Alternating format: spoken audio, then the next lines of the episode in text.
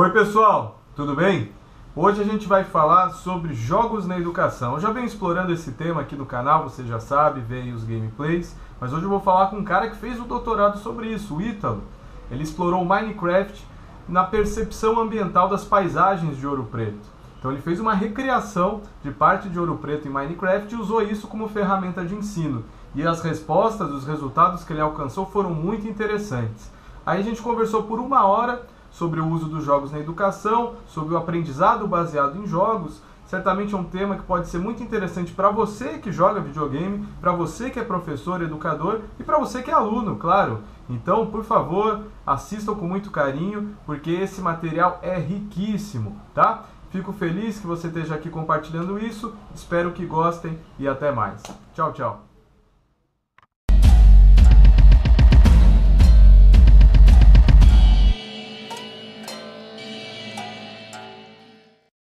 Ítalo, tudo bem? Opa, beleza, Gabriel?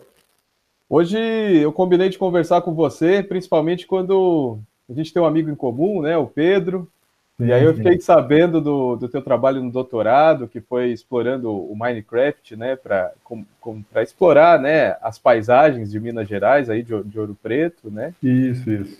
E, mas eu, antes de qualquer coisa, eu queria que você contasse aí para gente como que você chegou nisso, como que foi chegar nesse tema de doutorado e como que você chegou nesse tema e, e desenvolve esse trabalho hoje.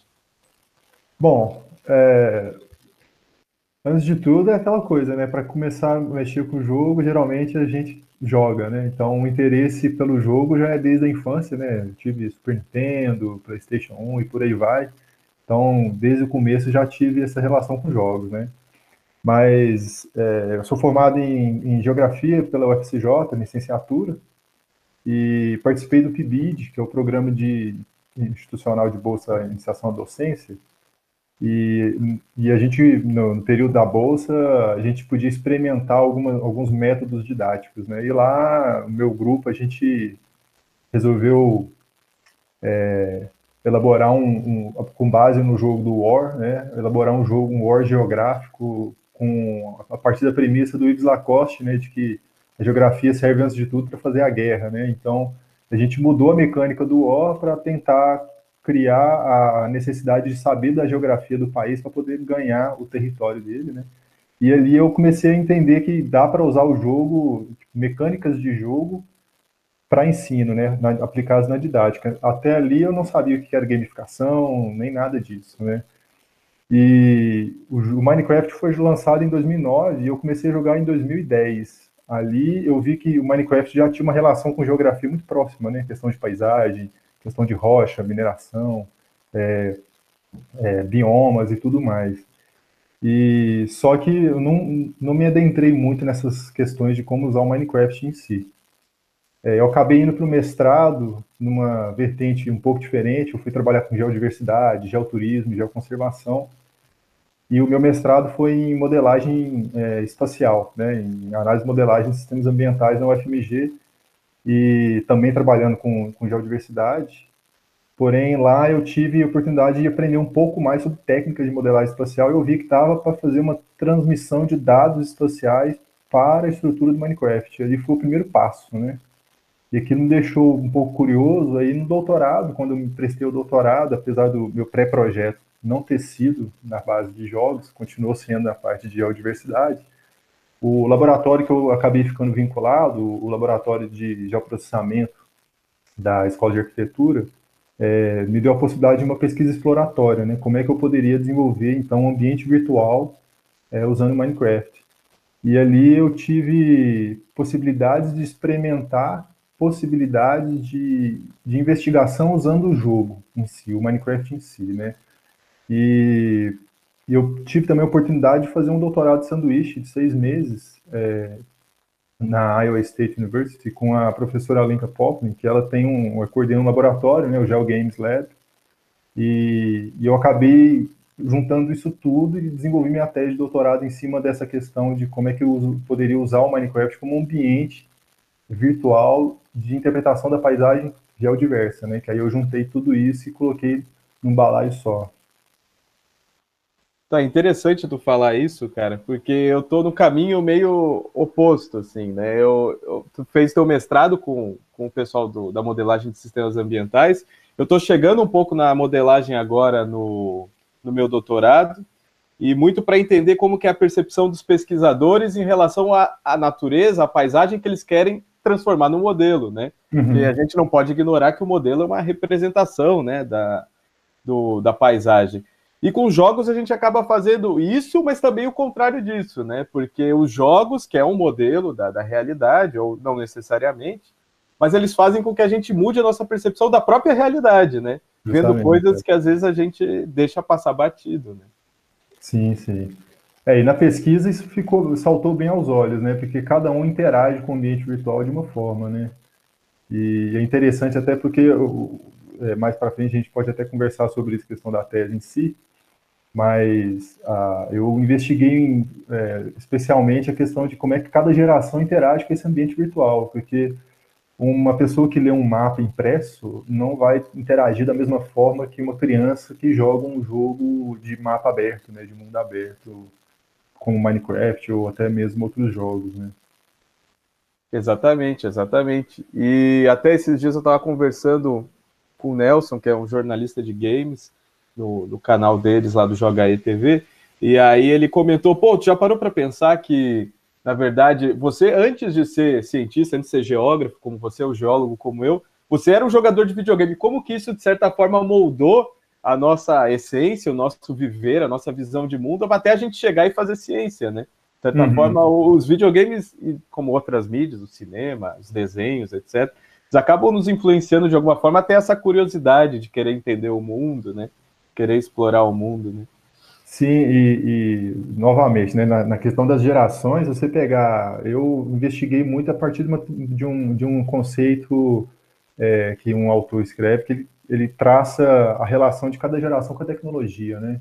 Então ele, ele coloca os, é, os analógicos, a geração dos analógicos, a, nação dos, a geração dos imigrantes digitais, e geração dos nativos digitais. E cada um, cada um desses, desses grupos de geração, eles vão ter é, potencialidades e limitações específicas, né? Por exemplo, os analógicos, eles têm uma percepção da realidade muito mais arraigada, né? Por exemplo, vai passear num ambiente natural, por exemplo, vai visitar um parque e tudo mais, eles não ficam tirando foto excessivamente, eles preferem curtir aquilo ali, experienciar o ambiente, né? Isso foi mover um pouco para os imigrantes, eles querem registrar aquilo, querem guardar aquilo de forma digital para eles conseguirem reproduzir aquela memória várias várias vezes, né? E o nativo digital já dificilmente ele consegue criar um elo tão tão tão forte assim com, com a realidade quanto com o virtual, porque desde de, desde que a pessoa se entende por gente, ela está conectada de alguma forma com o meio digital, seja por rede social, jogo ou qualquer outra que seja a mídia, né? Então, isso muda um pouco como é que a gente percebe a realidade, né, igual você comentou. E como é que isso vai motivar a gente a, a construir é, objetivos na nossa própria vida, né? Exatamente, exatamente. É, isso muda tudo, né? Muda o...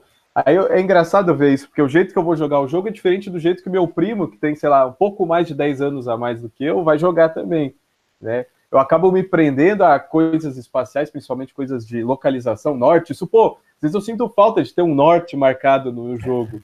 Porque isso me ajuda muito a me orientar. Eu sei que essa coisa tá mais para noroeste, mais para nordeste. E tem gente que não, tanto faz, não faz diferença, porque são coisas que a gente traz daqui da realidade mundana para a realidade virtual. Né? Sim, sim. É uma transposição de conhecimento. A gente vai. É... Até outra parte que, que, que me chamou a atenção é de como é que a gente tende a, a construir ambientes para aprendizado, né? É uma, uma das coisas que, que é interesse comum que a gente tem. É, como é que a maneira que a gente constrói ambiente de aprendizado pode favorecer ou, ou, limitar essa experiência, né? Por exemplo, um recurso desse num jogo pode te ajudar a entender questões de cartografia de forma é, é não tão explícita, né? A pessoa apreende questões cartográficas sem nem saber, por exemplo, que aquilo ali é, um, é uma regra de, de, leitura de mapa, né? Tá. Já viajei demais, vou começar a dar um pouco de foco aqui. Eu joguei ontem o, a tua versão, já o Minas Craft, né, do, do Minecraft, que você desenvolveu no doutorado. Uhum. Achei bem legal. Uh, meu computador, confesso que deu umas, umas travadas ali, eu não consegui avançar tanto quanto gostaria, mas cheguei a explorar um pouco a trilha, a trilha do Veloso, né? Isso. Cheguei a entrar na mina, cheguei a ter problemas com as aranhas, achei as aranhas até bem agressivas, mais do que imaginava. Então foi bem legal explorar e é um lugar que eu não conheço. Eu cheguei aí a visitar Ouro Preto, cheguei a trabalhar em Belo Horizonte durante um ano, trabalhei um pouco Conceição do Mato Dentro, por, por esses lados aí do interior de Minas, mas não conheço exatamente essa, essa região, essa paisagem, esse parque, né? Esse, essa região aí que você destacou no jogo. Então, primeiro, uh, como você chegou na, na, na ideia de propor a representar essa região específica e como foi o processo de desenvolvimento do jogo, do jogo não, né, do, do mod ali para o Minecraft, eu, porque eu vi que você usou dados reais, você usou dados topográficos, informações topográficas baseadas nos modelos reais, etc. e tal. Como foi essa transposição dos dados reais para os dados dentro do jogo, porque requer um, um assim uma escala diferente, requer um certo exagero vertical, etc. e tal. Eu queria saber um pouco como você chegou na área e como você foi montar o jogo.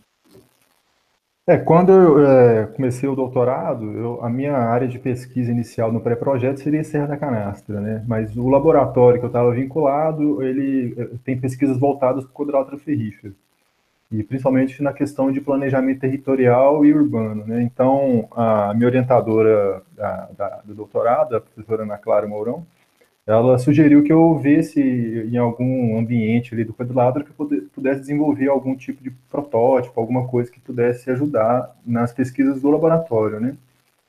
E a minha orientadora do mestrado, a Úrsula Hux, é, ela sugeriu que eu tivesse contato com um uma dissertação de mestrado do, do Eduardo Evangelista, lá de Ouro Preto, que é o proprietário da mina do Veloso. Né? Tanto que a, a, faz até um joguinho com o nome, Mina do Veloso, de Eduardo. Né? E eu acabei indo lá visitar, fiz um campo com ele, é, rodei um pouco a região e ele me apresentou, assim como ele mostra na, te, na dissertação dele, ele me apresentou uma série de, de questões urbanas e ambientais que estão ali na Serra de Ouro Preto, é, que requerem, por exemplo, tombamento, a própria Serra do Veloso, né, que é um, um trecho da Serra de Ouro Preto, está sofrendo pressão de crescimento urbano desde a década de 60, com a abertura da, da, da Rua Padre Rolim. E isso está colocando em risco ali a questão da, dos sítios históricos da mineração, além de gerar área de risco. Né?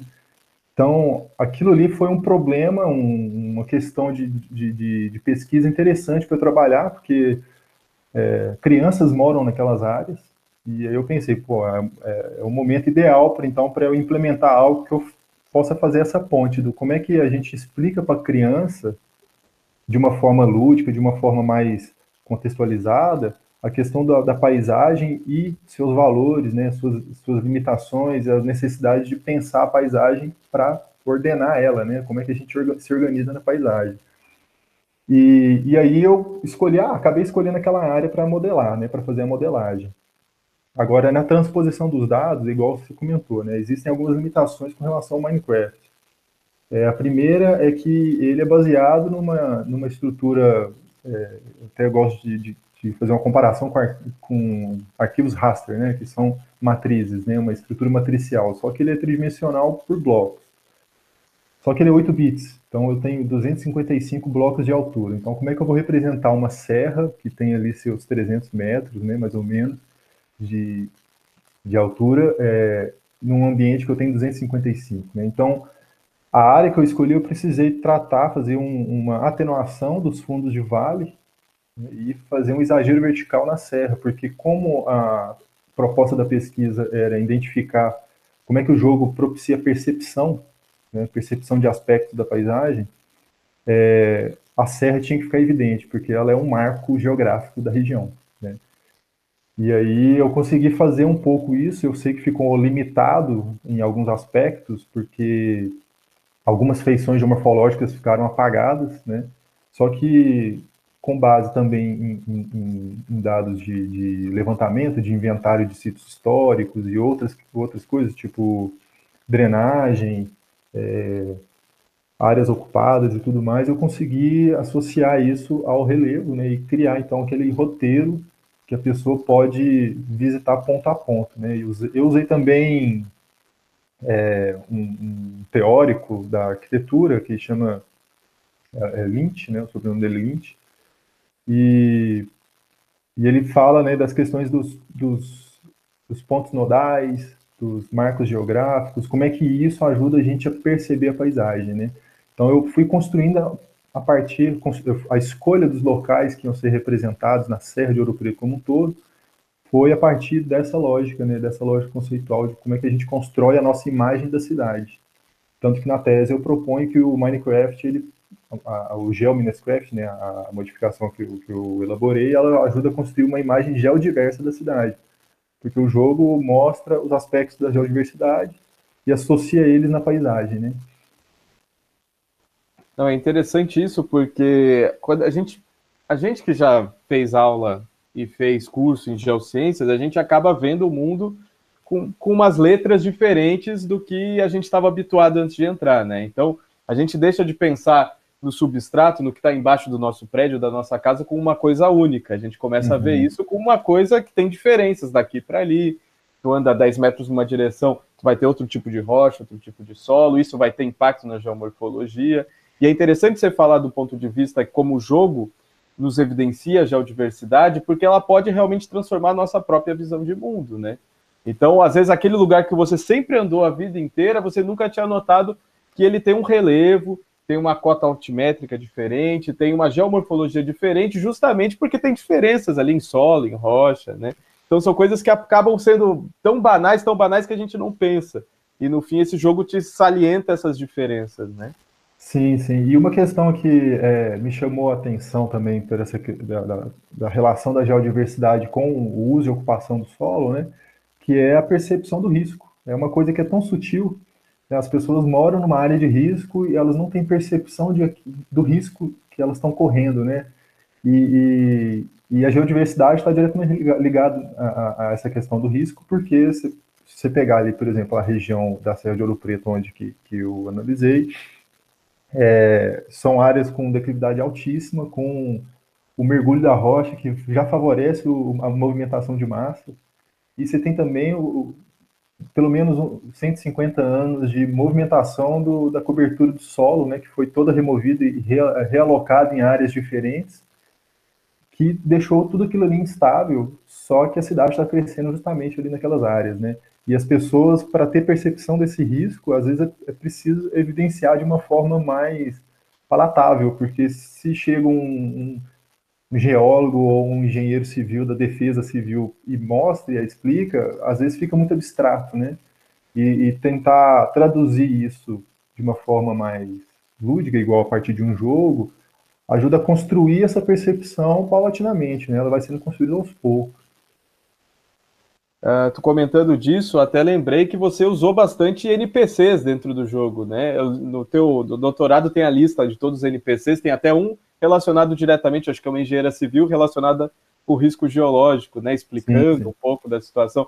Isso também traz um pouco da própria cultura local, traz um pouco das paisagens culturais da, da cidade. Como que foi explorar esses NPCs do ponto de vista também da como ferramenta de ensino dessa parte de riscos, por exemplo? Como que foi? Como você chegou nesses NPCs e por que você chegou nesses NPCs? É, essa, essa questão do, dos, dos NPCs está é, tá diretamente relacionado à possibilidade de, de, elaboração do jogo usando Minecraft, né? Porque o processo criativo que eu usei é baseado num, até num livro que chama Game Design Workshop, que traça ali uma maneira de como é que você pode desenvolver um jogo. Eu baseei no mesmo, no mesmo processo. Então, a primeira coisa que eu fiz foi fazer alguns desenhos à mão da área, tentar fazer um mapinha mostrando os locais que eu queria mostrar. Só que eu precisava de um mod, né, de uma modificação para o Minecraft para poder juntar isso tudo. E eu acabei achando esse custom é, NPCs que eu conseguia colocar os personagens, dar nome, dar profissão e tudo mais. E aquilo ali foi é, foi o que salvou o jogo em si, porque eu consegui amarrar toda a narrativa que eu tinha construído. E a partir do momento que eu tive a possibilidade de construção dessa narrativa, é, eu pude explorar o que, que eu queria colocar de conteúdo e de informação, porque a forma eu já tinha, eu precisava, né, então, do, do conteúdo. E aí, é, a, a, premissa do jogador é que ele está explorando a paisagem, né? Então, é um explorador. Aí, é, a primeira personagem que você vai ter contato é com o arqueólogo, justamente para você saber que aquele, aquele, aquele ambiente tem história, né? Não é uma cidade que surgiu ali há 30 anos atrás, 40 anos atrás, é uma cidade que começou a surgir ali há 300 anos. Então, para começar a narrativa na construção da paisagem histórica. E aí, à medida que o, person... A... o jogador vai avançando no jogo, né, ele vai tendo contato com esses personagens e cada um vai ter uma, uma, uma informação específica.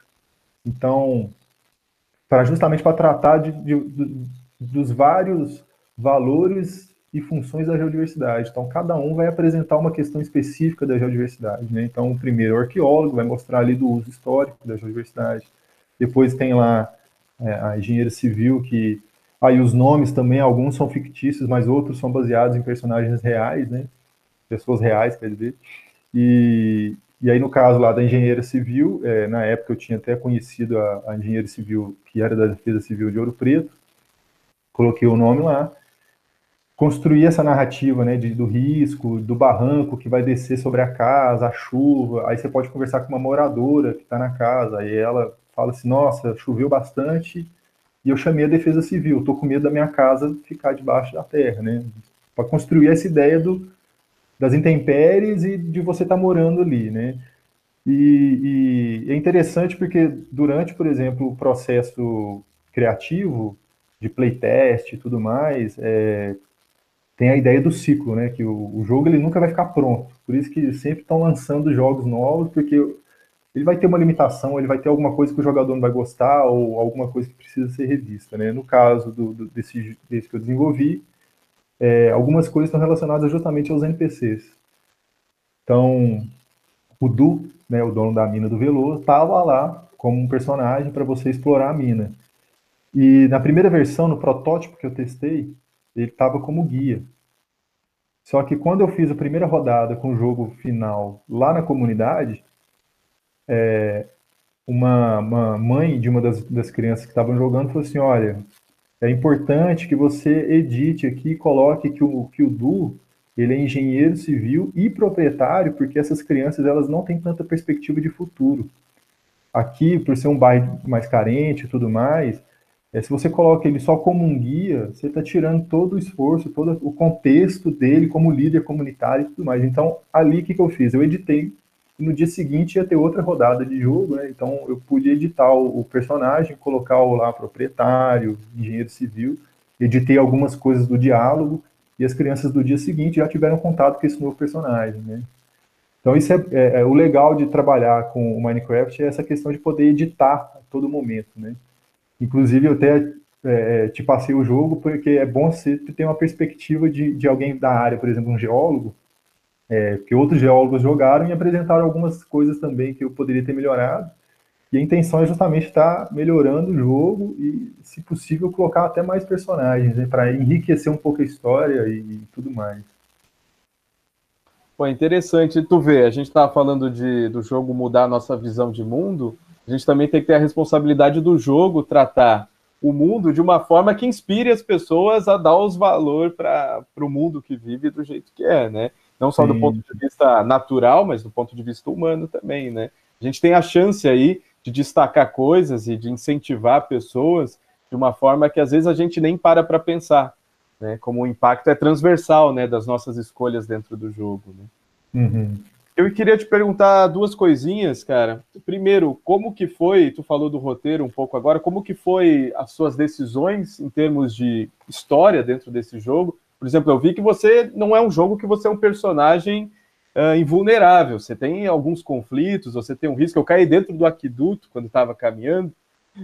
Tinha ali, eu fui tentar chegar na porta de uma casa sem querer, caí lá dentro e não sabia se dava para sair. Daí consegui sair depois. Então tem um risco, não agora geológico, mas tem um risco do personagem dentro da história. Ele não é invulnerável, ele tem problema das aranhas, tem um certo conflito dentro da história. Eu queria saber por que, que você decidiu inserir isso e não ser simplesmente uma, uma viagem assim inerte, né, invulnerável. E o segundo ponto, como foi a recepção do pessoal, do ponto de vista da, da jogabilidade, da história, como que o pessoal se envolveu e o que, que achou quando você aplicou em escolas, aplicou lá para a comunidade em Ouro Preto? Como é que foi? Bom, essa questão da, das escolhas de mecânica, é, eu quis basear bastante na mecânica que o Minecraft já tem, né? Então, questão, é, uma coisa que eu editei, por exemplo, é que é de dia o tempo todo, porque esse ciclo de dia e noite né, atrapalha um pouco, até porque o Minecraft ele de noite é o momento que você tem que sobreviver. Então eu não queria colocar isso para o jogador enfrentar, eu queria que ele ficasse focado na tarefa de explorar.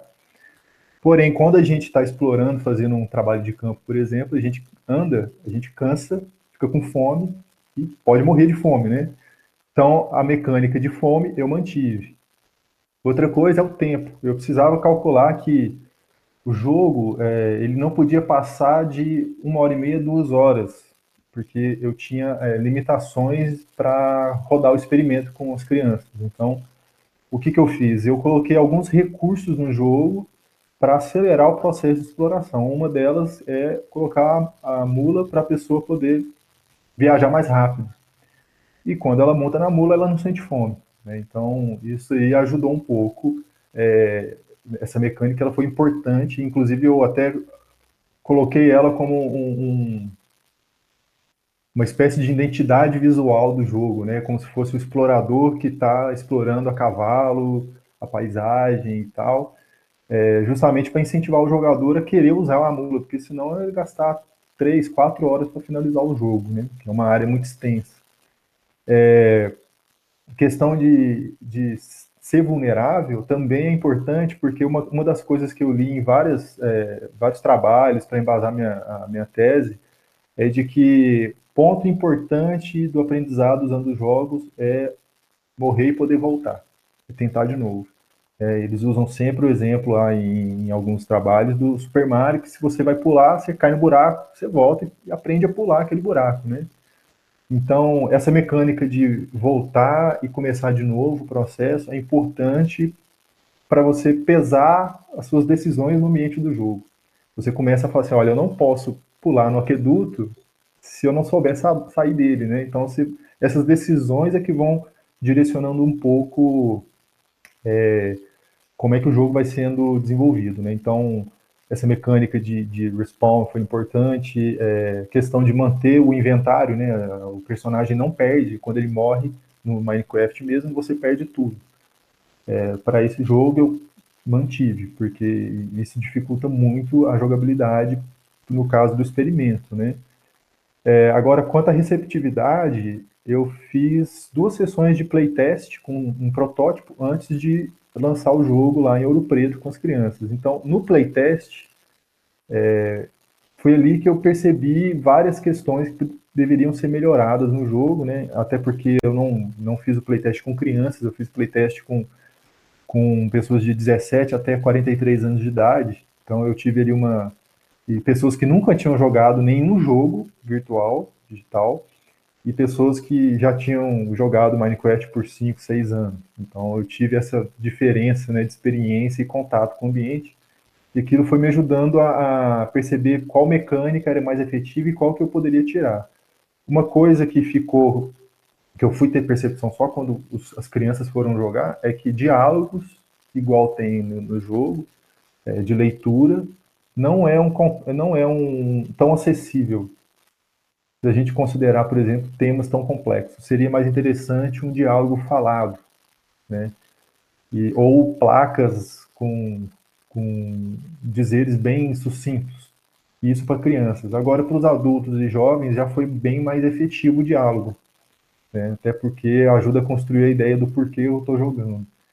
É, Agora, fato interessante com, com relação às crianças é que a gente lançou o jogo é, durante o Festival de Inverno de Ouro Preto, em 2019, né, o ano passado, e a gente acabou conseguindo um, um jeito de fazer inscrição e tal, que iam, iam ter três sessões de jogos por dia, e as pessoas se inscreviam, tinham vagas limitadas e tudo mais. Só que não houve nenhuma inscrição. É, acho que teve algum problema na, na questão da divulgação do, do evento, o, o, site não funcionou muito bem. E aí no dia do lançamento não tinha ninguém para jogar. E aí é, eu estava com mais é, sete colegas né, que foram me ajudar. A gente saiu nas ruas do bairro, né, foram dois bairros de Ouro Preto, São Cristóvão, na Serra, é, ali na região da Serra de, do Veloso mesmo, e Morro Santana, que fica ali perto do Morro da Queimada e tudo mais. A gente saiu nas ruas, convidando as crianças para ir, irem. Né? Quando a gente falava assim, olha, vocês querem jogar Minecraft, era instantâneo o interesse. Né? E isso mostra uma premissa que eu tinha colocado no, na tese, que era justamente de que o interesse é, pelo Minecraft é relevante porque o, o Minecraft é, um, é emblemático na, na, na, nos jogos, né? Ele tem o segundo jogo multiplataforma mais vendido da história, né? Só perde pro Tetris, por exemplo. Então, isso chama muita atenção e, e, já gera uma curiosidade que vai, vai fazer a pessoa querer jogar. No caso, as crianças dos bairros, é, algumas relatavam que nunca tinham jogado. O único acesso que elas tinham com Minecraft era assistir vídeo no YouTube no celular da mãe. Então, aquilo foi uma oportunidade para eles ter a primeira experiência com o jogo, jogar o jogo no computador, né? É, e outras questões que foram interessantes também, de por ser bairro, as crianças se conhecem. Então, juntava ali 20 crianças na mesma sala, né, com os computadores, e aquilo ali virou um, um, um ambiente de aprendizado, como é que as crianças interagem entre si e com o, o jogo, né? Então, deu para tirar muitos insights de como que o Minecraft, não só o Minecraft, mas outros jogos, né, tem potencial é, gigantesco para tratar questões complexas, né? Se a gente conseguir traduzir isso a partir do ambiente do jogo. É, realmente, cara, o Minecraft é um fenômeno. Eu, eu fui ter o contato com ele, mesmo gostando de videogame, eu fiquei algumas duas gerações passadas meio parado por causa da faculdade e tal, meio longe do videogame. Mas aí quando eu fui falar com meus primos, que tem o que 10, 10, 15 anos de diferença para mim, eles falavam só de Minecraft. Eu falei, pô, vamos entender isso aí, vamos ver isso aí. E aí a gente vê como é um fenômeno.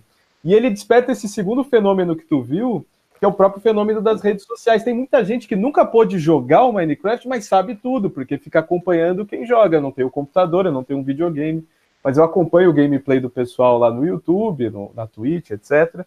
E, e, eu sei tudo sobre o jogo, só ainda não pude jogar, né? Então são dois fenômenos muito interessantes do, dos videogames hoje em dia e que se transpõem na nossa própria cultura, né? Tem muito a ver com o contexto uh, socioeconômico que a gente vive, o contexto cultural que a gente vive, que a gente acaba absorvendo essas mídias, às vezes, sem ser do jeito que ela foi feita, que é jogando, né? E a escolha pelo Minecraft foi fantástica por isso. Sim, é, e voltando até a questão dos nativos digitais, né, que são, qual que era o gargalo, né, da pesquisa? Eu vou até colocar aqui é, um, uma das perguntas. Uhum. Pode compartilhar. É, se aparecer, você me, me fala. Tá abrindo. Tá aí, apareceu. Então, ó, como é que eu represento e apresenta a complexidade da paisagem para a nova geração. Aí eu baseei bem na, na, ideia do Milton Santos, né, que é um geógrafo brasileiro, né, a paisagem é uma acumulação desigual de tempos. Ouro Preto, não precisa nem de comentar, né, 300 anos de ocupação, uma transformação da paisagem intensa e tudo mais. E no caso ali, crianças que, que às vezes né, não, não tiveram nenhum contato com, com Minecraft e tudo mais, como é que transpõe isso para aquela geração? E aí, é, no caso de nativos digitais, é, igual você comentou, né, das mídias sociais, por exemplo, que criaram novas maneiras de se comunicar. Por exemplo, é, eu dei aula um período lá em, São João del Rei e, e meus alunos, vou voltar para cá, e meus alunos comentaram por exemplo, ah, professor, por que, que você não abre um canal no Discord para a gente começar a discutir coisas da aula? Eu falo assim, Discord, o que, que é isso, né? E a gente não tem uma idade tão longa, tão distante uma da outra. Eu tinha aluno lá de 25 anos, eu tenho 30, né? Então, pô, 5 anos de diferença já tem coisas que eu não conheço. Já tem, existem ambientes de comunicação e, e até maneiras de se comunicar que é de outra geração, não é a minha mais.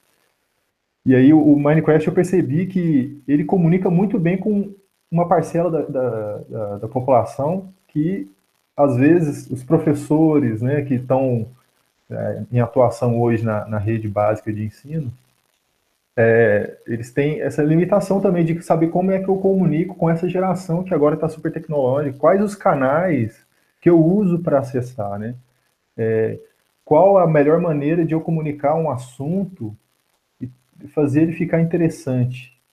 É, o livro didático, infelizmente, não é mais o, o, a mídia mais efetiva. Ela pode ser uma mídia auxiliar, mas a mídia mais efetiva não é mais o livro didático. Né? E essas questões foram surgindo assim ao longo da minha pesquisa que me colocou até para pensar que é, a questões até relacionadas aos perigos da gamificação. Né? Como é que a gamificação pode ser uma panaceia para resolver os problemas do ensino, mas também pode ser um, um, algo problemático de, de, tirar, de limitar a percepção sobre os conteúdos ou até mesmo interação social. Né? É interessante essa, essa discussão, cara, da gamificação, porque uh, ela surgiu como um negócio muito interessante, mas de repente teve gente que começou a ver, como tu falou, como a solução de todos os problemas do mundo da educação, né?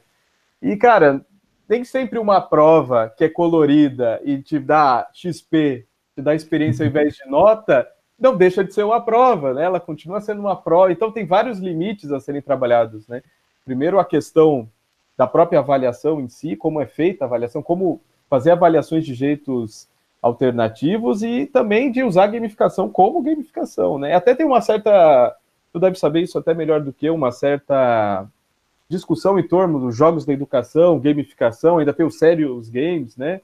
Então tem, tem várias abordagens diferentes dentro desse contexto dos jogos da educação e todas elas têm suas riquezas, suas potencialidades e também suas fragilidades, né? Então é interessante a gente notar, e até eu queria saber como que você tem observado isso, como que isso tem sido empregado, ou se de fato tem sido empregado, porque a quantidade de livros sobre gamificação, palestras sobre gamificação, cursos sobre é gigante, mas o quanto isso realmente se materializa em sala de aula, se materializa nos materiais didáticos, né? Às vezes fico com esse questionamento, queria saber um pouco o que, que você tem notado em relação a isso, como você tem visto da parte de vista, principalmente dos professores, em relação a isso da aplicação. É, é interessante tocar nesse assunto porque gamificação, igual você falou, é, é, é polêmico hoje em dia, né? Porque o, na educação, a gamificação a gente pode entender como a, associar mecânicas de jogo para motivar a pessoa a querer estar tá ali naquela tarefa e tudo mais, né? É, e os serious games, né, os jogos sérios, já tem uma perspectiva um pouco diferente, é mais antiga essa ideia de, de jogos sérios, né? Ela remonta à década de 60 e 70 que veio justamente para treinar. Era mais um edutainment, né, que é um treinamento, uma educação para treinamento e foi inicialmente aplicado para treinar soldados, né? Então era um treinamento muito objetivo e realmente sério, porque se lidar com a vida da pessoa que ele combater, né? Agora a gamificação ela, ela chegou é, na, no processo de educação na perspectiva de construção de jogos educativos. E aí eu fui nessa onda de, de ler, vou, vou, ler sobre jogos educativos, né? Me veio na cabeça até outros jogos, né? Por exemplo, o Carmen Sandiego, é, que é um, um, é um jogo educativo, é, mas saiu desenho, saiu um tanto de coisa, mas é um jogo educativo. É, e eu acabei encontrando um, um, trabalho que questionava essa questão do jogo educativo. O jogo educativo, qual é a premissa dele? Eu preciso ensinar. Então, se eu preciso ensinar, o conteúdo a ser ensinado é a parte principal. Então, a seriedade do jogo fica muito grande. E aí, a pessoa que, que eu tinha lido na época faz até uma, uma brincadeira como um jogo educativo, você pode comparar ele como um brócolis coberto de chocolate. Ele falou assim: olha, esse é um jogo, vem aqui jogar um jogo para você aprender matemática. Aí na hora que você vai jogar, você vê lá, nossa, é um todo chocolate, delicioso e tudo mais, mas na hora que você morde, é brócolis, né? Então isso quebra completamente a motivação do jogador de querer jogar. Vai virar um jogo que vai virar uma tarefa igual uma tarefa de normal, né, de escola. E aí eu acabei é, encontrando vários trabalhos que tratam do conceito de aprendizado baseado em jogos, que é uma perspectiva diferente, né, que é o game-based learning que é aprender a partir do jogo. Então, a premissa não é aprender, a premissa é o jogo existe. por exemplo, igual você faz é, as suas gameplays, né, explicando conceitos em um jogo que já existe. O jogo né, foi construído para ensinar geomorfologia, geologia, etc. Ele foi construído para divertir. E em cima da diversão você consegue puxar conteúdos. Então é um game-based learning. E ali você ganha, é, você ganha possibilidades, por exemplo, de explorar temas diversos. Né? O Minecraft, por exemplo, ele tem esse potencial para ensino, porque por vários motivos, né? Porque ele é um estilo de caixa de areia, então você pode construir qualquer coisa e tudo mais. Tem essa relação com o um, um ambiente real, né? Ele é meio que uma reconstrução do ambiente. É, e também é, você consegue construir histórias, igual eu fiz. Eu construí uma história num ambiente alterado, né? Que modificado. É, e, e a possibilidade de fazer essas transposições de conteúdo, de conteúdo para dentro de um jogo que já existe, você cria a motivação intrínseca. A motivação é querer jogar, não é querer aprender, né? Então, esses conceitos eles estão sendo trabalhados hoje em dia de uma forma é, diferente. A gamificação, por exemplo, ela foi muito mais apropriada no, no setor é, mais empresarial, de, de empresas, né, de corporações, porque você precisa motivar o trabalhador a trabalhar. Né? A Uber, por exemplo, usa recursos gamificados, por exemplo, de ranking, né? de pontuação e tudo mais, de recompensa, isso tudo é mecânica de jogo. Então, é, levanta a questão de, por exemplo, é, será que usar mecânica de jogo para incentivar a pessoa a trabalhar 16 horas por dia é algo positivo? Né? Ou agora que a OMS colocou recentemente vício em jogos como um, um, algo patológico, né? uma, uma, uma é reconhecido como uma doença, será que isso então não, não seria uma, uma base para a gente entender qual que é a limitação, qual o limite que a gente tem que colocar no jogo para o ensino, por exemplo? Será que a gente vai viciar as crianças a quererem ficar ganhando recompensas, igual a gente faz com o cachorro, né? Dar um biscoito e tudo mais. Então, essas questões estão sendo levantadas agora, é, e, a academia, pelo menos, está olhando para isso com, com um olhar mais cético, né, tá engatinhando em termos de, de, de potencialidade de aplicação desses conceitos, enquanto a, na, no setor corporativo isso está sendo usado é, de uma forma mais intensiva, né? E a gente vai ver os efeitos disso mais para frente, né? É, ele, a gamificação pegando, ela, ela não é um jogo em si, né? Como tu falou, ela pega os elementos de jogo e usa para um objetivo próprio muitas vezes é isso aí, engajamento dos profissionais, engajamento dos alunos, mas sempre fica nessa troca entre uh, faz a tarefa, ganha um presentinho, faz a tarefa, ganha um presentinho, e isso realmente, né, não é assim que só que funcionam as coisas, você tem que querer aprender porque você quer aprender. Eu acho isso legal da parte do ponto de vista dos jogos na educação, que tu deu um nome específico, eu, perdi um pouco o aprendizado baseado em jogos? Isso, Isso que é como base, aprendizado baseado em projetos, ou baseado em problemas, né? Que são metodologias ativas de, de aprendizagem. Porque a pessoa está lá porque ela quer. Essa é a questão do jogo, né? O jogo a pessoa joga porque ela quer jogar, ela gosta de jogar. E por consequência aprende. O meu caminho pelos gameplays foi mais ou menos esse. Eu, pô, eu estou num ambiente pronto, que o desenvolvedor teve sua liberdade artística, eu não quero podar e transformar isso no material didático. Não, pelo amor de Deus, ele tem que ter sua liberdade artística. Se não for igual à realidade, não tem problema, a gente usa como exemplo igual. Mas aí todo mundo quer estar tá lá no jogo, quer ver o jogo, quer vivenciar o jogo, e de lá a gente tira algumas, algumas conversas, algumas lições, sempre de forma bem informal, de forma conversada, para não ser aquela coisa hierárquica, impositiva, que a educação tem que ser horizontal hoje em dia, não dá uhum. mais para pensar nessa figura professor-aluno, né, unidirecional, tem que ser uma coisa horizontal em que todo mundo participa. Então, eu acho que é, é, essa é uma discussão bem importante que a gente tem que se fazer e tem que prestar atenção nessa questão entre gamificação e, o, e os jogos como ferramenta de ensino, e não como, como uma parte de empurrar coisas, né, ela abaixo nos alunos. Né? Bem, bem interessante. O que, que eu te perguntar? Tu, desse processo todo, que, que potencialidades você vê aí nos no, no jogos na educação, no aprendizado baseado em jogos, para daqui em diante? Como que você acha que isso pode ser uma realidade? Quais são os problemas que a gente encara? Eu tive problemas com gameplay, por exemplo. Eu estou usando Red Dead, teve lá um episódio que eu gravei, botei no YouTube, e no meio do, do caminho, é um jogo de faroeste, censura 18 anos, fui assaltado. E aí eu tive que reagir. Imagina se acontece isso em sala de aula. Pô, turma de 12 anos, eu estou mostrando um jogo de censura de 18 anos, então tem que ter um certo controle, né? Nessa, dessas situações. Qual que você acha que são as potencialidades e dificuldades de implementar isso em sala de aula hoje, aqui no Brasil, nessa realidade do Brasil que é bem específica também, né?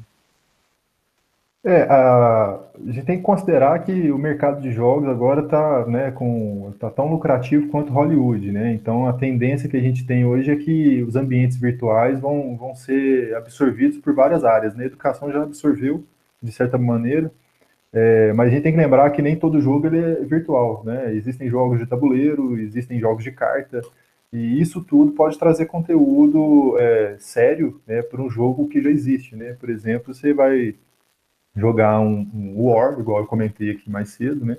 Você pode colocar algum, algum conteúdo ali, algum contexto que vá dar sentido àquele jogo de uma outra maneira, né?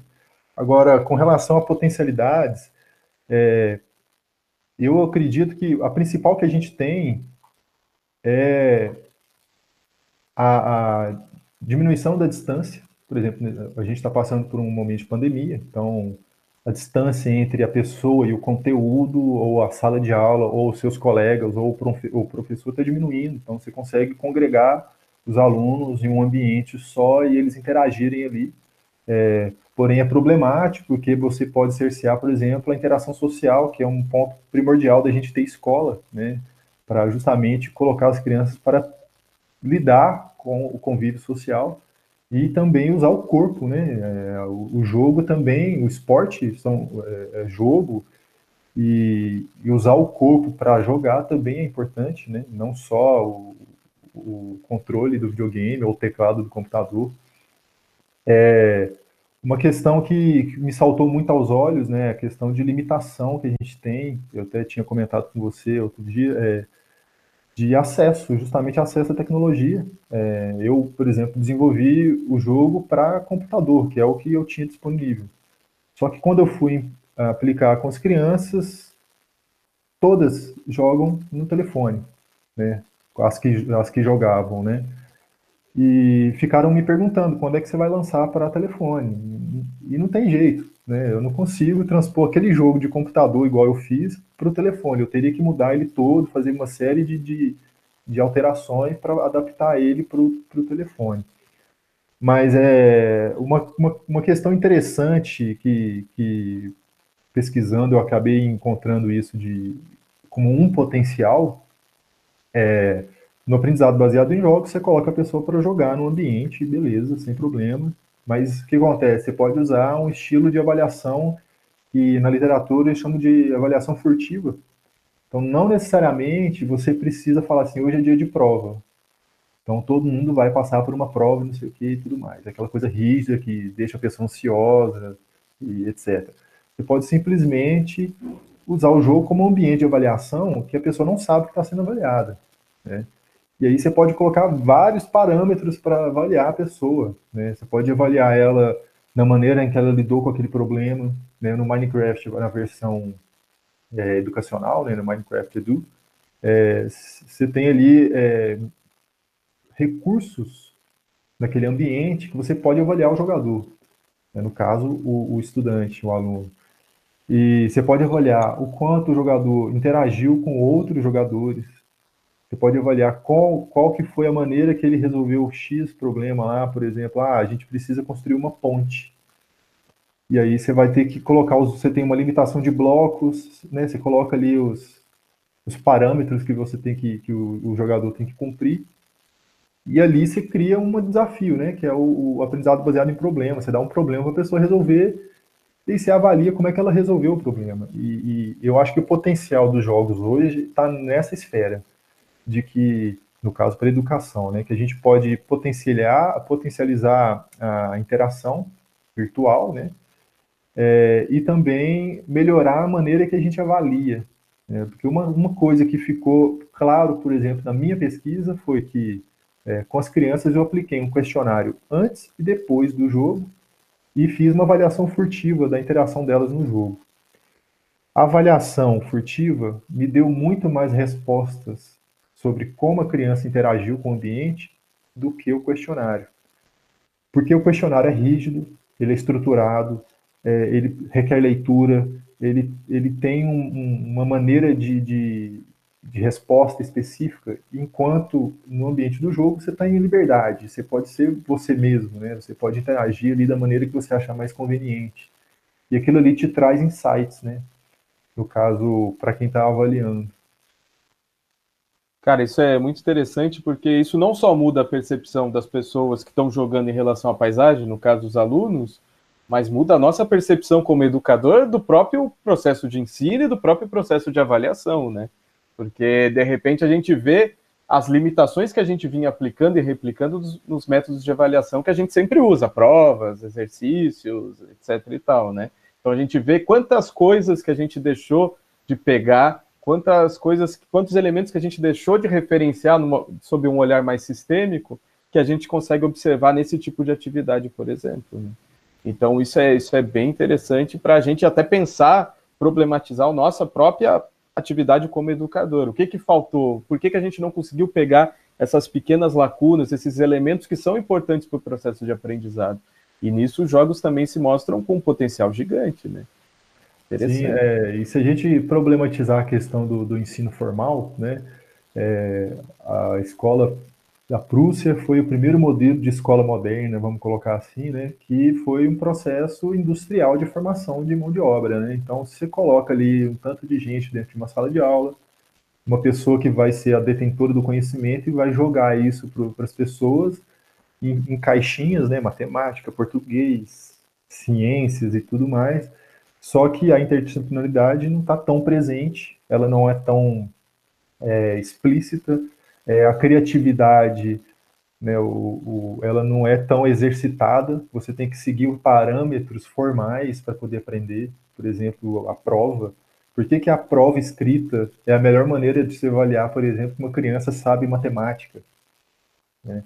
Existem outras maneiras de você avaliar a questão é, é de é, como é que a pessoa absorve o conhecimento. A leitura é um deles, né? mas você tem audiovisual, você tem jogo, você tem várias maneiras de, de, de passar o conteúdo. O jogo, ele, por ser interativo, né? o jogo digital, por ser interativo principalmente, é, ele te dá uma gama de ferramentas, de possibilidades, de, de, de capacidade de traduzir conhecimento. Né? Então, não necessariamente você precisa usar o jogo para tudo mas ele pode ser uma ferramenta que, por exemplo, numa questão muito complicada, é, eu vou voltar na matemática, que geralmente é o gargalo que a gente tem na escola, né, questões mais é, abstratas, você traduz aquilo para uma coisa mais concreta, né, que é, é, isso até a Piaget já teorizava isso, né, que, que o, por exemplo, o pensamento espacial, como é que você desenvolve isso na criança? Se, se você desenvolve isso a partir de um mapa impresso, vai ser um tipo de percepção que ela vai ter das relações espaciais. Se você coloca ela para jogar Minecraft, com um mapa impresso na mão, dela se localizar lá naquele ambiente virtual, né, que foi o experimento que eu fiz, você vê que ela constrói as relações espaciais de uma forma muito mais rápida, porque o jogo está demandando isso o tempo todo. Ah, eu preciso ir para norte. O que, que é norte? Né, você olha no mapa, você faz relações com o que você está vendo. Ah, tá. Se o sítio histórico está à minha direita, aqui, no jogo e no mapa ele está em tal lugar. Então essas relações ficam mais é, fáceis de, de, de, interpretar, né? Que são questões muito formais, né, do ensino. É exata, exatamente isso, cara. Eu acho que é, a gente acaba tirando as coisas só do mundo das ideias ou do mundo do papel, olho, papel, e de repente você está quase que tocando nela. Melhor que isso, só trabalho de campo, né? Mas é, é tem uma limitação gigante para fazer trabalho de campo, ainda mais para para a idade escolar, né? Não, não, não é fácil nem fazer com a graduação, imagina com a idade escolar. É. Então, os jogos acabam rompendo é, esse limite, né? E servindo quase como um trabalho quase empírico ali, da criança poder ir lá, do aluno poder ir lá e praticamente mexer nas coisas, interagir com as coisas e aprender estando inserido ali no meio. Eu acho que isso é o mais interessante. Cara, duas coisas, acho que a gente já falou bastante. Eu vou primeiro te perguntar se como que tá o jogo hoje em dia, que que você esse mod, esse, esse essa versão aí, o Geo Minas Craft, ela tá disponível, ainda não tá? dá para eu acessar de casa, não dá, ou por enquanto ainda está em período de testes. E a segunda coisa, se você tiver mais alguma colocação importante aí para a gente discutir, pô, podemos discutir também, não tem problema. Ah, com relação ao, ao jogo, é, eu disponibilizei o link para download dele no, no, Instagram que eu, que eu compartilho algumas coisas, arroba geofaber.minecraft. É, tem um link lá que você consegue baixar o mapa, né? É, para você jogar, por exemplo, eu precisei te mandar uma série de coisas né, para instalar e tudo mais. É, como o jogo ele foi desenvolvido para um experimento de pesquisa, a, a limitação de, de, compartilhar ele e tudo mais tem, tem essa questão de nem é todo mundo que tem o acesso ao jogo, né, que ele demanda, por exemplo, se ter uma conta né, do Minecraft. Então eu disponibilizei o um mapa para quem quiser baixar. Né, ele fica disponível lá no Instagram. Então você consegue passear por todo, todo o ambiente que foi modelado né, de Ouro Preto. É, eu tenho pretensões de continuar desenvolvendo ele, mas no momento eu estou sem, sem tempo para dedicar a isso, mas eu estou fazendo outros experimentos com, com outros ambientes virtuais. É, uma coisa que está me chamando muita atenção ultimamente é a, a, a ferramenta do, é, do Unity 3D, né, que é como se fosse um, um, Minecraft turbinado, né? Você tem muito mais possibilidade de, de elaboração de ambiente virtual. E eu queria investigar mais coisas a respeito do, do uso de jogos, mas é, eu tenho percebido muita questão de, de como é que a gente pode usar é, o game design né, como é que pode construir um game design como uma arquitetura para um storytelling, né, para contação de histórias. E, e, eu tenho visto que é ali que a gente tem que trabalhar, né, porque a, o ensino também é contar uma história, né, eu ensinar alguma coisa, você precisa dar contexto. E eu vejo que o game design, não, não o ambiente virtual de um jogo em si, né, mas todo o processo de construção de um jogo, ele precisa dessa contextualização e, e, o game design, então, ele, eu acredito que é um, uma abordagem para a gente construir é, ferramentas, né, ou até mesmo recursos didáticos passíveis aí da, de aplicação prática na sala de aula, e não só virtual, né, pode ser igual eu comentei, um jogo de tabuleiro simples, um, uma carta de baralho e, e tudo mais. Então, essa interface, eu acho que os educadores que estão aí né, nos assistindo podem pesquisar um pouco mais sobre questão de como trabalhar game design. Inclusive, eu recomendo um livro, se eu, eu puder recomendar aqui, que é o Teoria é, da Diversão, né, que é Theory of Fun, do Ralph Koster. É um livro que eu tive contato durante o, o doutorado de sanduíche e abriu minha cabeça para como a diversão, como algo divertido tem um potencial tremendo para o aprendizado, né? Como é que isso faz a gente ficar motivado para querer aprender ou continuar naquela tarefa, né? A questão da curiosidade, da criatividade, como é que isso pode ser exercitado, né? E, e aí tudo liga no, no, game design em si. É isso, né, cara? A gente tem que aproximar um pouco o fazer jogos, o fazer diversão, o fazer, né, arte com algumas coisinhas do, do, do conhecimento acadêmico. Às vezes a academia se fecha nela mesmo, e a gente não transpõe né, na comunicação, ou a gente faz coisas muito tímidas de tentar se comunicar pelo Twitter, pelas redes sociais, mas eu acho que é uma questão até do, dos acadêmicos, dos professores, dos educadores, se aproximarem de quem desenvolve arte, de quem faz arte, porque às vezes é na representação de uma paisagem que você faz lá, botando estratos sedimentares, botando fraturas em rocha, coisa delicada ali no cenário que ninguém vai falar durante o jogo, que não é o material de dar, mas aquilo dá uma sensação de, de vivenciar o mundo real, assim, de aprender alguma coisa. Eu estava jogando Crash, o de kart lá, aquele Crash Team Racing, e tem uma, um cenário que é uma paisagem ali na praia e tal, aí tu vê as falésias, você vê os estratos sedimentares, fala, pô, isso me deixa tão mais enriquecido, e sem querer tá botando ali na paisagem, está compondo a paisagem com uma coisa que você vai depois encontrar no mundo real e falar, pô, já vi isso em algum lugar. Não sei aonde, mas eu já vi isso em algum lugar. Então é, é um carinho, é um cuidado que no fim você está transpondo ciência para um negócio divertido, para uma arte, né?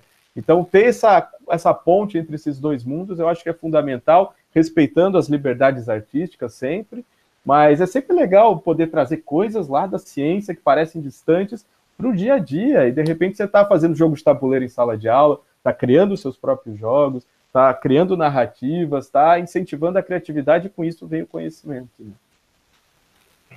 É, e, e, no caso o ensino aí tem a gente tem muita possibilidade para descobrir novas ferramentas, né? Já que a tecnologia está avançando tão rápido, né? Então é, tem essa questão do gargalo das gerações que estão hoje atuando como professores e professoras, né? Estão é, enfrentando esse, essa, essa dificuldade, mas isso vai ser superado logo porque a tecnologia está sendo absorvida no nosso cotidiano de forma absurda, né? Então o contato com o jogo, por exemplo, é inevitável. Se você pegar o Candy Crush, é o jogo mais vendido do mundo, né, o mais rentável, e a, a faixa de etária que mais joga tem mais de 50 anos. Né? Então, é assim, isso é emblemático, né? E, e a gente tem que usar essas questões também para explorar outras aplicações. Né? É isso aí, Italo. Acho que eu vou encerrar aqui, porque senão a gente fica cinco horas falando. Beleza. Cara, tem algum. Eu vou deixar os teus links aqui embaixo, inclusive o link da tua tese, eu deixo lá nos comentários, aí quem quiser acessar. E se tu tiver algum outro lugar que queira deixar algum material, pode falar aí, senão é isso aí. Não, beleza. É, você tinha me pedido para dar algumas recomendações de, de é, locais que podem estar fazendo pesquisas e tal. É, se, se, alguém quiser se interessar e se avançar nesses temas, é legal para mim, eu vou aproveitar para mim mesmo, mas acho legal deixar público aí para o pessoal também aproveitar. É, eu vou passar aqui, vou pôr na tela, que aí depois você pode até colocar aí no vídeo. É, bom, alguns aqui que estão. Você consegue ver aí já? Consigo sim, está aparecendo aqui. Certo. Ó, então, alguns é, sites que são interessantes. O GeoGames Lab, que eu participei, fiz, fiz parte durante seis meses, é bacana, porque trabalha a questão de engajamento cidadão no, no, no planejamento urbano, né, é o foco de pesquisa do, do, laboratório. O Block by Block, um projeto da ONU Habitação, que faz é, ou, uh, escutas à comunidade para recuperação de áreas em áreas públicas, né, em, no mundo inteiro. Já trabalhou, acho que em mais de 100 países. É, e o Games for Change, que é um, uma ONG é, em Nova York que incentiva a produção de jogos para a área de ciências, né, de ensino e, e, literatura e tudo mais. E o livro que eu falei, A Teoria do, da Diversão para o Game Design, do Ralph Costa, é um livro excelente, e, inclusive ele é bem lúdico, né? Cheio de, de, de, de croquis e tudo mais, e ele tem uma. Ele conta uma história, né? Ele usa storytelling para construir essa ideia. E esses dois livros, né? O, o Geo Games and Geo Play, que é, já são conteúdos bem mais acadêmicos. É, o primeiro, esse de cima, é, vai falar exclusivamente da questão de jogos com é, location-based games, né, baseados em, em, em área, em espaço. E esse Games Play in the Creative Smart Ecological City, que eu tenho uma participação em um dos capítulos, que está para sair, e também tem outros capítulos que tratam aí de aspectos é, da questão de, de, dos objetivos do desenvolvimento sustentável e tudo mais, na questão das, das cidades, né, do futuro. Então, são temas interessantes que estão surgindo aí no campo acadêmico dos jogos, e também tem uma lista de institutos que estão fazendo pesquisas na área de, de jogos ultimamente. Então tem aí uma lista, eu posso passar para você essa lista no parte de links, né? Que quem quiser acessar os links de cada lugar aí pode é, clicar e, e ver o conteúdo que eles estão compartilhando. Mas é, tem muita coisa sendo feita, muita coisa sendo investigada, principalmente na área de, de, de ensino e planejamento urbano, tá? Então, esses dois temas assim que eu tenho visto muito na literatura ultimamente. Pô, bem legal, cara. E essa parte da. Eu, te, eu de, pude dar aula, acho, por dois semestres num curso de arquitetura e urbanismo. Aí tinha algum. Pô, eles já dominam muito bem as modelagens, né? E aí eu vi que tinha alguns alunos que estavam se enveredando para esse lado, para usar realidade virtual, para, pô, de vez construir a maquete, bota lá o óculos de realidade virtual e mostra realmente a construção, o projeto, como ele vai ser para a pessoa, né, usando a perspectiva dela. E a mesma coisa para o urbanismo, né? Imagina, tu pode pensar soluções urbanas, soluções para problemas urbanos aí que se estendem há décadas, e você pode fazer estudos de percepção com as pessoas primeiro em paisagens virtuais antes de fazer uma obra aí que é milionária, né? Então, pô, bem interessante. E até para discutir questões de centralidade, patrimônio histórico, preservação de patrimônio histórico, né? A gente teve o caso aí de Notre Dame, está até no teu doutorado também, né? Uhum. Pegou fogo, mas tinha também aquela reconstrução feita para o Assassin's Creed. Então é um mundo a ser debatido, é um mundo a ser conversado. Certamente a gente vai conversar mais. Agora eu vou desligar aqui a gravação e a gente vai falar mais um minuto que eu preciso falar um negócio com você. Mas de toda forma, obrigadão, Ítalo, valeu mesmo. Oi, cara, obrigado. Obrigado aí pelo espaço, obrigado. Claro, não, pode vir sempre que você quiser. Vamos fazer essa parceria rolar e prevalecer. Valeu mesmo.